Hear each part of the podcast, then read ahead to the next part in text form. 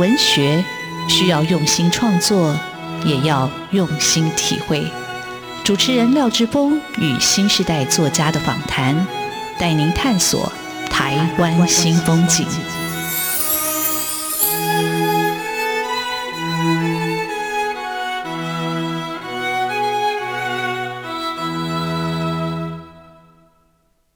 台湾新风景，我是主持人廖志峰。台湾新风景，台湾新风景，让我们认识台湾新时代的作家，看见台湾文学的新风貌。我们的岛故事依然继续书写。各位听众朋友，大家好啊！今天要为各位听众朋友介绍的来宾叫东阳，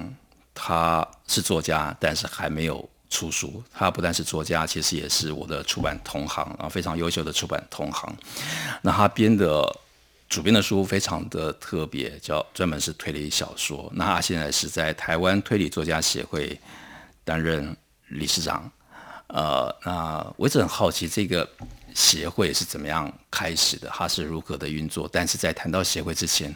我想先请东阳来为听众朋友介绍他自己。呃，为什么叫东阳？他本身学的是什么？为什么会一头就栽入推理这一个文类的一个阅读跟推广？东阳好，主持人好，各位听众大家好。好，啊，东阳，你跟听众朋友先介绍一下你自己。这东阳这个笔名，其实我一直很好奇，因为我们虽然都在同行，但是我们一直没有好好的聊。你介绍一下你自己的东阳这个名字是怎么来的？好，呃，东阳的东是冬天的冬，太阳的阳啊。那这个名字其实是笔名，不是本名。那笔名取这样的原因是因为很简单，当年我在冬天出生，然后属羊啊，这样就暴露我的年龄了。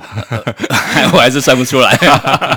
但那个羊呢，我就把它改成太阳。是，对，感觉就很温暖，而且嗯，充满了希望的一种感觉。是，就觉得呃，虽然我是一个还没出书的作家，这样讲起来有点怪啊，因为其实作家可以写很多，包括小说啦、散文啦、戏剧啦。那我自己会比较专精在评论上头，或者像一些刚刚志峰你有提到的，我在。主编的推理小说，然后会写导读，对，所以引领大家进入到这个领域里。那其实我也想借节目一开始会跟大家聊到说，我自己原本学的，其实跟这一行，呃，出版也好，推理小说也好，其实可能乍听之下会有点丈二金刚摸不着脑哈。因为我念的过去念的是生命科学，很厉害。我 我刚才聊天上节目之前来跟东阳聊，想说生命科学，哇，他把这个生命科学延伸到这个出版的这个文类的一个。科学里头来，我觉得非常非常的有趣，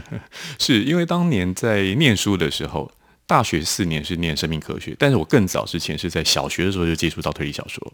那跟蛮多我同个世代的读者差不多，会就从福尔摩斯啦、亚森罗平开始介绍，开始开始接触起。其实我也是，对，但是我后来就就停留在亚森罗平之后就很少看了。哎，这一点我也好奇，因为还蛮多同世代的朋友是这样子的状况，那他们反过来会问我说：“哎，那怎么你就栽进到了那推理小说还有什么其他作家好看，或是推理小说除了刚刚讲到这两套之外，可能印象都是。”童书，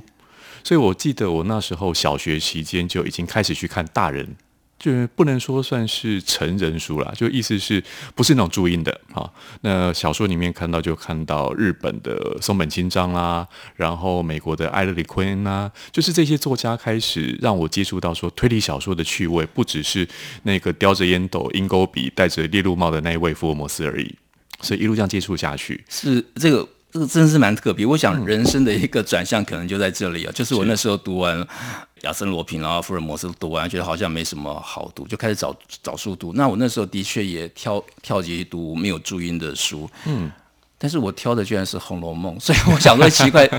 书家里的书柜居然不知道谁买了一本《红楼梦》，我就看那些没有注音的，然后逐字的那个《红楼梦》就开始看了起来，所以人生的。岔路就这样开始了，但是呃，东阳刚才讲的那个呃松本清张，呃，我其实在大学的时候或者是高中，我有点忘记了，就是我看电影《杀之气》，嗯，哎，那部电影我非常喜欢，我就说注意到那个作者叫。松本清张是，所以我才开始又去看松本清张。可是我又读一阵子，又没耐心了，又有别的书要读，然后又 又跑掉了。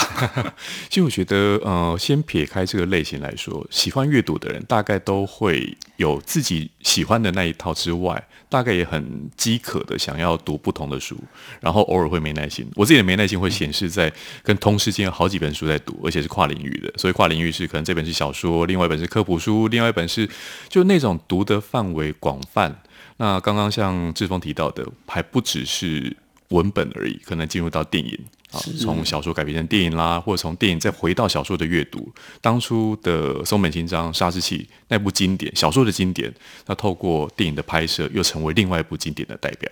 是，其实当我看到电影《杀之气》的时候，我在想说，诶，我到底在我自己的一个阅读的一个里程里头，到底错过了什么？但是刚才听东阳讲那么多，那你在阅读的过程，你有没有被你的家长、被父母 啊，去给你阻断你的阅读的一个兴趣，或者去干扰你阅读的一个进行？诶，他们有个前提，就是书好好读啊，也就是成绩表现在在他们觉得好的范围内。因为我一直不知道，到现在我还不敢问我爸妈说，当年。他们知不知道我在教科书或参考书底下藏着推理小说在看？好，有时候是推理小说，有时候是漫画，因为呃小说的开本比较小一点，然后参考书比较大一点，我就夹在里面看。或是到半夜已经熄灯睡觉，希望偷偷开着床头的台灯，然后偷偷窝在棉被里面看书。也跟我同一个世代的朋友有这样的经验，但他们读的是武侠，那我读的是推理。其其实我应该年纪比你长一点，但是我干的就是这个事。我读的是武侠小说，那时候我记得读的是那个金庸。是是是，对，其实那时候我觉得，呃，这些书的取得，那时候家里的经济环境并不像现在，呃，应该说是小康啊。但那时候会读的这些书，基本上是从图书馆。那如如果有点闲钱，会跑去租。书店对，那真的要去买书回来自己。成为收藏品，那大概就是开始有自己的经济能力以后，开始打工啊，工作以后才开始大量的买。啊，那那段时间真的，我觉得有一种，呃，当然那时候没有手机，电视也只有老三台，所以整个世界，我觉得那世界是沉浸在自己的脑海，从文字去堆筑出那样的一个空间，那样的想象。所以我的想象有绝大部分是站在推理这一块的。好，推理，呃，但是其实上。东阳在进行他的阅读的时候，他也在跟他的家长进行某种斗法 啊，把门关起来，把棉被盖起来，或者是在书下面藏了一本自己想读的书。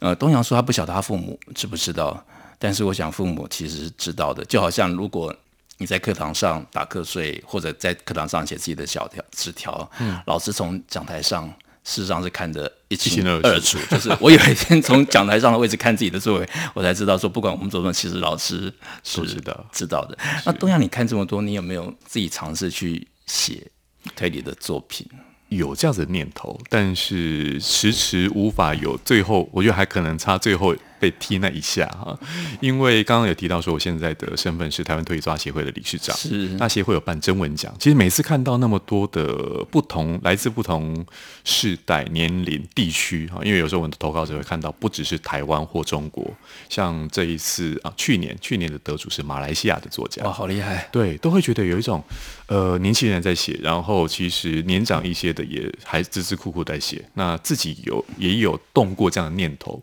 不过因为现在的身份的原因，还有加上十几年来的编辑的工作，总会觉得如果能够先多帮作家一些，把自己的作家梦再藏一下吧。是，东阳真是一个好编辑，还是一个编辑的典范。所以各位听众朋友，也许可以听得出来，呃，很多的编辑是在压抑自己，然后成就别人。但是我觉得这种成就事实上是一种乐于付出，而且你很高兴看到这样一个平台有那么多优秀的作品，然后一直的产生。出来哈，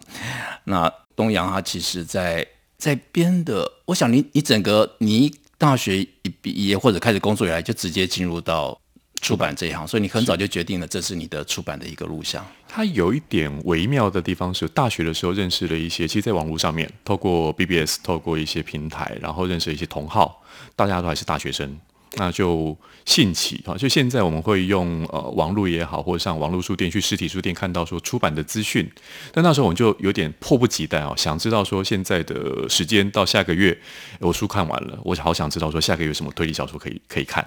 我们就很土法炼钢似的打电话去出版社问。所以那时候也就接触到出版社，那接触到出版社也刚好就是我出社会之后啊，我大学毕业先去当了兵，当兵退伍以后就先去找到了第一份工作，就在于出版社牵的这个线。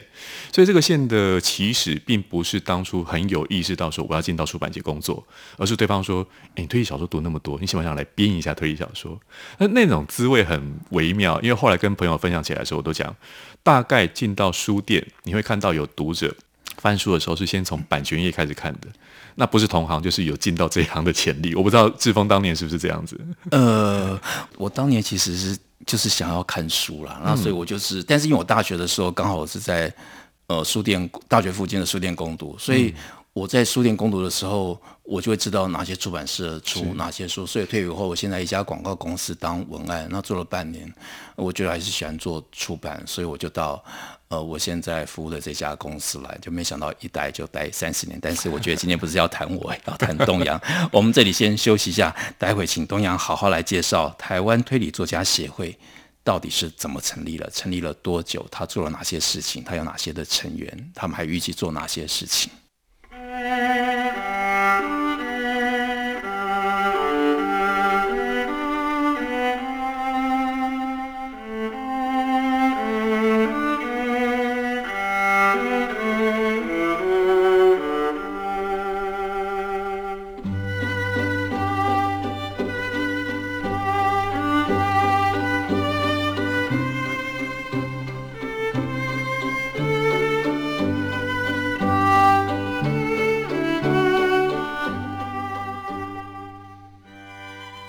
台湾新风景现场为各位听众朋友邀请到的来宾是台湾推理作家协会的理事长东阳啊。东阳其实从小就读推理小说，呃，他从亚森罗苹啊、福尔摩斯开始读。那我其实也是开始从这两部作品开始读，那我只是没有继续当年的推理的的路程，所以我很好奇到底。推理为什么会从一个小男孩到一个男人这么长的一个生命里头占那么重要的位置，而且还成立一个协会？我们就请东阳好好来谈这个协会到底在做什么。其实不只是一个小男孩啊，而是很多小男孩、小女孩，哦、是是是，集体的梦想。对，的真的是集体的梦想。因为大概在二十几年前，就借着我刚刚提到在大学的时候认识的这些同好，除了同为大学生之外。也有一些在那时候有一份杂志叫《推理杂志》，好，那时候主编是林佛尔。推理杂志，哦，对，我都忘记曾经有一份推理杂志是呃林佛尔老师刚过世两年三年了，是是是，是，对，然后里面还有一位重要的顾问是景祥，景祥老师，他今年今年离开，哇，对，但其实是我们在阅读推理这个类型的时候，就有一个很微妙的感觉，这种阅读其实是很私人私密的。尤其那时候没有网络，其实你有很多阅读的分享，顶多是朋友、家人，或看到图书馆。有时候我会很喜欢去看后面那个借阅证，你看到说，哎，同你读这本书，对对对对对，有这种感觉。所以这样子的一个阅读的群体，在那时候因为透过网络而纠结起来，那大家就发现到说，有当时在推理杂志上面发表过作品的作家。发表过评论的评论者，然后也写过很简单的那种在读者原地出现的人物。那更多的是我们当当在谈论这个类型的时候，看过哪些书的分享，这样的一个出版量，我得先提个数字啊，这个数字很微妙。当年一年大概只有三十本、三十来本推理小说书。我们所谓的当年大概是二三十年前。那现在的量是成长到数倍吗？还是？对，数倍。那个数倍是我拿二零一五一六那时候大概是最高峰，一年。我讲平均数，平均叫做三天出两本，哇！所以他 他他这个这个通路，阅读的通路或者销售的通路，就是在租书店吗？或者是在哪里？不然书店应该没办法容。容纳那么多的新书，可以让读者来知道。嗯、其实我那时候也好奇，所谓好奇是进到出版业之后，就更明白，所谓有新书平台，其实新书平台能够承载的量是很有限的。是的，对。然后一年台湾是出四万种书的时候，所以每个月就算虽然三千种好人，你怎么样在这些平台位去争取那个露脸的机会，真的非常的难。没错，而且那个露脸机会不是每天一换哦，因为我刚刚如果除下来是三天两本的话，对，一个月就等于是有二十本，但是呢，并没有二十本平白的位置。对，一一一本书的生命周期大概是两个礼拜吧，我在想。真的，现在的状况非竞争非常激烈。可是到读者那一端，当你阅读完很有感觉，他会透过原本只是书店帮忙的曝光，也不能说帮忙，他们的主页能够去曝光，能够去诠释，到后来读者接棒了。所以当初。讲到协会开始的前身，这样子一群同好，我们希望说既有自己的力量，无论是去介绍新书、分享旧书，甚至那时候大家在 BBS 上面还会做一件疯狂的事情，现在想起来是不太合、不太合法律、不太合道德哈，就是大家会去翻译自费翻译、自力翻译，从韩文啊、啊从日文啊、从英文的文本来去翻成，在网络上面大家就知道说，哎，有这么一本厉害的推理小说，为什么台湾没有人出版？对，所以那时候大家希望说，纠集一起所有人的力量，包括写作者能够更愉快的写作，评论者有更多书可以评论，那甚至当时在讲说，哎，没有人做出版。我那时候讲说，毛遂自荐讲，那不然我来做出版好了。其实只是当做一个玩笑话，可是玩笑话包括这样一群人的聚会，慢慢的会成为一个像俱乐部的形式，有点像仿效日本推理作家协会的前身，它是一个称为叫做侦探作家俱乐部。那慢慢的这样的一个团体，我们去法人化，在几年前我们透过呃在内政部那边登记成社团法人以后，其实现累积下来到明年就是协会二十岁的生日，所以。二十年前，也就是说，这个协会在二十世纪末，嗯，二十一世纪初，他就成立了，然后走过了二十年。我好像不晓得东阳有这么段的一个精彩的一个经历，跟他的一个投入，我一定要请东阳把这段把它写成一本书，不然我觉得这样的故事太可惜。东阳刚才讲的，其实也勾起我一点点的印象，因为我我那时候并没有看推理杂志，所以推理。小说或者这样一个文类，这样一个阅读，在台湾其实还有一个很悠久的一个历史，是所以它大概是已经多久了？半世纪以上了吗？呃，其实超过。在现在做一些历史文书、呃文学上面的爬书，就发现，在日据时代的时候，其实就有。那时候有什么呢？那时候有，我讲一个时间点：一八九六年、一八九七年，那个是福尔摩斯第一篇作品初刊在英国。但是那时候呢，台湾跟中华就整个华文地区，中国那边有五四运动，就把作品给翻译进来了。我们跟世界同步哎，对，真的是同步。而且那时候同步还很听，现在听起来会觉得很让人眼睛一亮的是，那时候创作者试图让福尔摩斯来到台湾。哇，对，因为福尔摩斯会易容术嘛，然后他又是那种非常聪明的脑袋，然后精通各国语言，所以他会讲中文或者甚至会讲台语、日文，来到台湾来办案子，好像一点都不稀奇。哎，我又很好奇，这创作创作者那时候对台湾的想象到底是什么？但那不是原著的创作，那个是台湾有点类似像现在我们讲起来像同人。哦，同人。对同人的创作，所以就这样子透过虚构的角色，以及那时候对于推理这个文类的探索好奇，因为在那时候有更多的是所谓的实话故事，实话不是那种说实话的实话，而是讲的是实案，实呃实话。实案。报道，对，所以他在把这个实案报道转化成小说。其实，在那时候就有了，但其实，在志峰你也知道，说我们台湾文学的发展有过几次的断裂跟移植，所以西方对于推理小说的解释，其实，在推理这个文类里头，在台湾还很受到日本的影响。刚刚提到松本清张就是一个例子，所以大概就是在七零年代、八零年代那时候的风起云涌，像刚刚讲到说，民国七十几年那时候推理杂志创刊，所以创刊当下，呃，林佛在。主办这个杂志的时候，以及去号召的推理的读者是非常多元的，而且这个多元性导致后来协会其实就是一个，当我跟其他国家的协会，我曾经去到了日本，去到了韩国，跟那边的推抓协会交流，就发现到说他们很惊讶台湾的发展。怎么说呢？我再举另外一个是在去了美国，有一间叫 Mysterious Bookshop 的书店老板，他就问台湾出什么推理小说，我就跟他举例子，有现代的、当代的。有经典作家，有日本的，有欧洲的，有英美的。他听了以后大感惊奇，为什么？他说，在现在的美国，那时候我去我去的时候，大概是十年前的拜访。他说，现在的美国，我们只读现代的作家，老作家，他就去指了一下他书店里头一个书柜，他说那个是我们的珍藏本，不卖的，是那时候二零年代的作家，一九二零年代作家留下的签名本。没想到，他说在这边是当珍品在卖的书，或者在展示的书，在台湾是可以普遍让大家阅读的。所以台湾的读者其实是很幸福。我觉得台湾其实因为出版社多，然后关心的人多，虽然阅读的人口没那么多，但事实上，如果你想要读啊、呃、哪一个作家的作品或哪个时代作品，你几乎都可以找得到。但是很重要的，这中间还需要一个媒介，让更多的朋友来知道有那么多好的一个作品跟作家可以来看。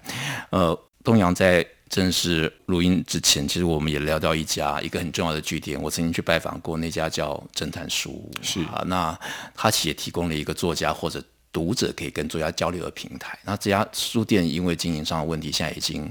结束了营业。嗯、那我想请东阳谈一谈这家台北或者台湾曾经出现过的这样昙花一现的一个非常神奇的书店。这个书店，呃，它其实过去的店长是现在协会的一位理事，叫谭端。我觉得在做这一块领域的，无论是创作者、出版者以及参与的人里头都有一个很浪漫的梦想啊。这个浪漫梦想是那时候我们就觉得，为什么一个那么引人入胜的文类，没有一个专门书店？如同我刚刚提到，呃，在美国我去到了 Mysterious Bookshop，所以谭端那时候这样的一个书店的梦类型的梦，他喜欢，然后也喜欢交朋友。所以我觉得那一块的确，它就是一个刚志峰提到一个很重要的名词，叫媒介。所以那个媒介可以促使大家的聚集，也跟协会一样具有类似的功能。所以这样一个书店，只是当初呃台湾这几年的出版的景气状况、书店的状况，但好像今年独立书店又有一点在复兴的味道。对，所以我觉得这一点的话，或许哪天我们还可以看到侦探书的卷土重来。对，我曾经拜访过书店，就一个下午，然后那个下午在一个圆环旁边那个巷子，我非常喜欢那一带，然后非常安静，但是主人不在，然后我点了一杯咖啡，就在看书，等主人回来，那就一只狗陪我，那狗搭在桌上，一直想喝我的咖啡，那是我对那家书店最后的一个印象。没想到我再也没有机会回去了。我们先休息一下，待会儿再请东阳继续来分享推理这个文类还有哪些精彩的故事。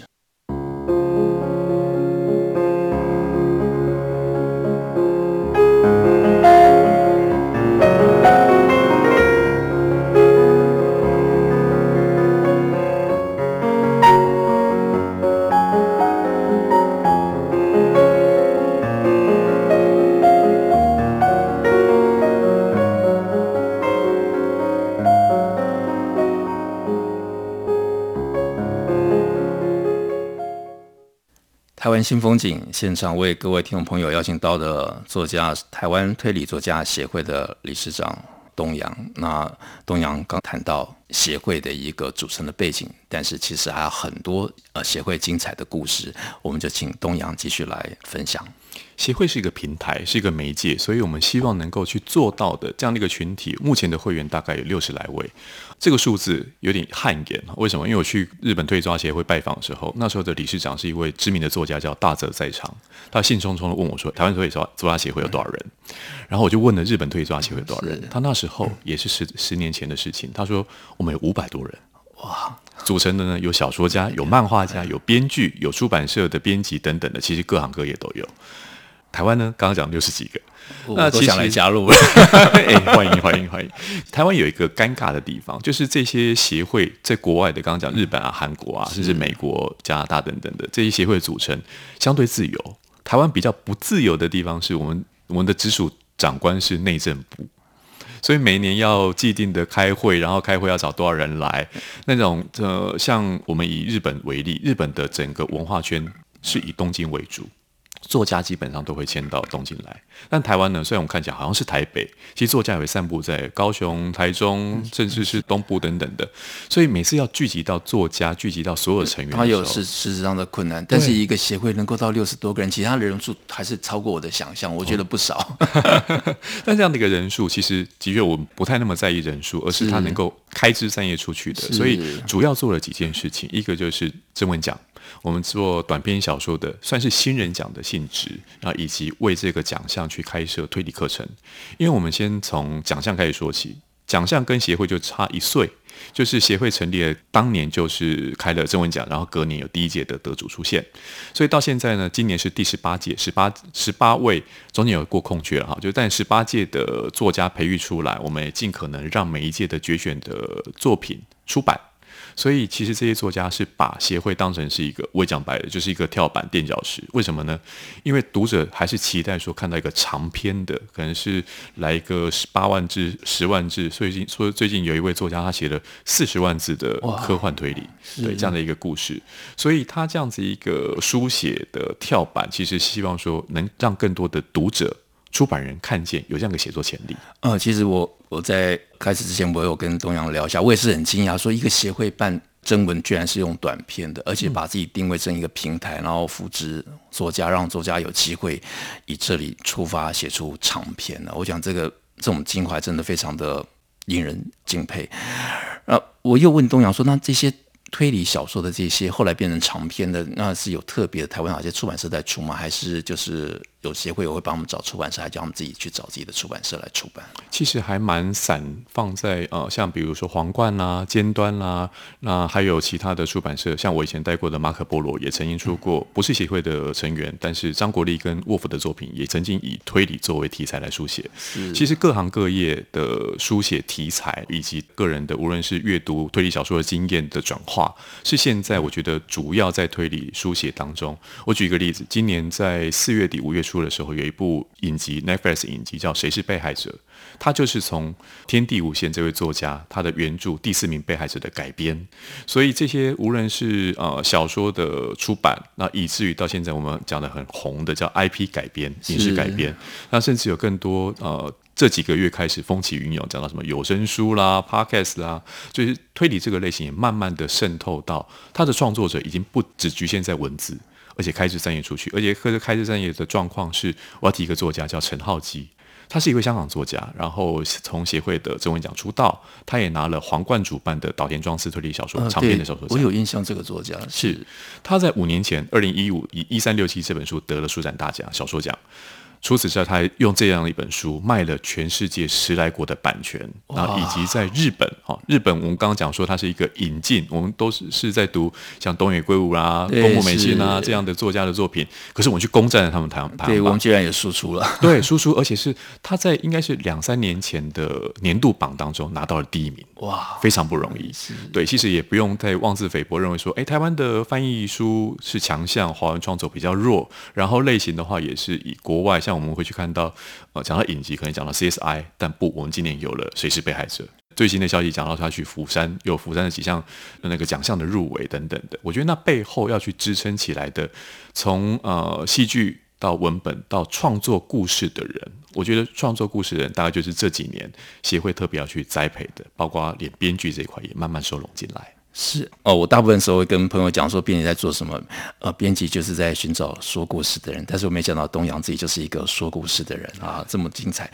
那东阳刚才有提到台湾的推理小说的发展，那他的成就，那开始也有一种成果也出现。我觉得这是一个很好的一个反馈。那台湾的推理作家。在这些年来，你觉得有哪些特别值得注意的？还有我们还有哪些成长的空间，也可以跟呃听众朋友来分享一下。我先从成长空间聊起好了，因为毕竟我们是一个后进哈。就如果相较于日本跟欧美，推理小说现在历史是从一八四一年爱伦坡写的《莫尔格街凶杀案》开始，那一百多年，我们真的要追。可是追呢，并不是一个盲目的追，所以我们要发掘自我的特色。所以这自我特色在这近几年，就是刚刚呃志峰也问到的，台湾的创作者在写些什么？我觉得写的是关心当下台湾生活，然后可能从历史层面，可能从呃我们去思索在一些事件的，可能过去大家会觉得太。理科逻辑的那一块，慢慢转移到说在文学的表现上面，因为毕竟它是一个小说，它是一个大众文学，所以大众文学所关心的，大家都会纳入到这个类型里头。只是我们利用类类型的元素去勾引读者，它可能是一桩死亡案件，但它更多的是谜团本身要如何去开发解决。那我想这就是台湾现在目前的创作的现况。是，呃，其实刚才东阳讲，我想到像我我现在住基隆，那基隆就曾经挖到。在西班牙时代的一个教堂的一个遗址哈，像这个台湾本身其实也提供了很多的一个历史的文本，那这个文本你可以用纯学的方式来写，你可以用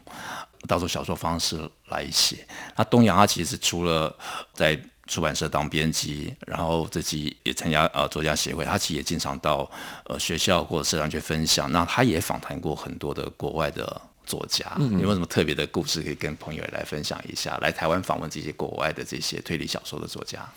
呃，我先好奇的是他们来台湾的原因，基本上都是因为台湾出了他们的书，然后或者像国际书展的这样一个场合邀请他们来。他们会借由，其实我觉得作家他一直是那个雷达是开着的，所以他会好奇说他来造访这个国家。到底他有什么样的一个新的刺激？所以那场这样的一个活动，去跟作家的面对面的活动，已经不光是单向的访问，它会变成是除了让台湾的读者知道这位作家的写作风格、他的写作的趣味以外，也让对方知道说台湾有哪些，或甚至是整个华文地区读者到底是怎么样的思考跟阅读的面向。呃，其实推理小说大家不要小看这个大众文学的文类，它里头关系了很多人权的很多社会的议题。它借由小说，然后一层一层的为读者打开了不同的一个观察的一个世界。东阳刚才说，作家的雷达都是开着，我也希望听众朋友的阅读的雷达也开着，你会看到阅读的世界何其宽广。我们今天谢谢东阳，谢谢。谢谢。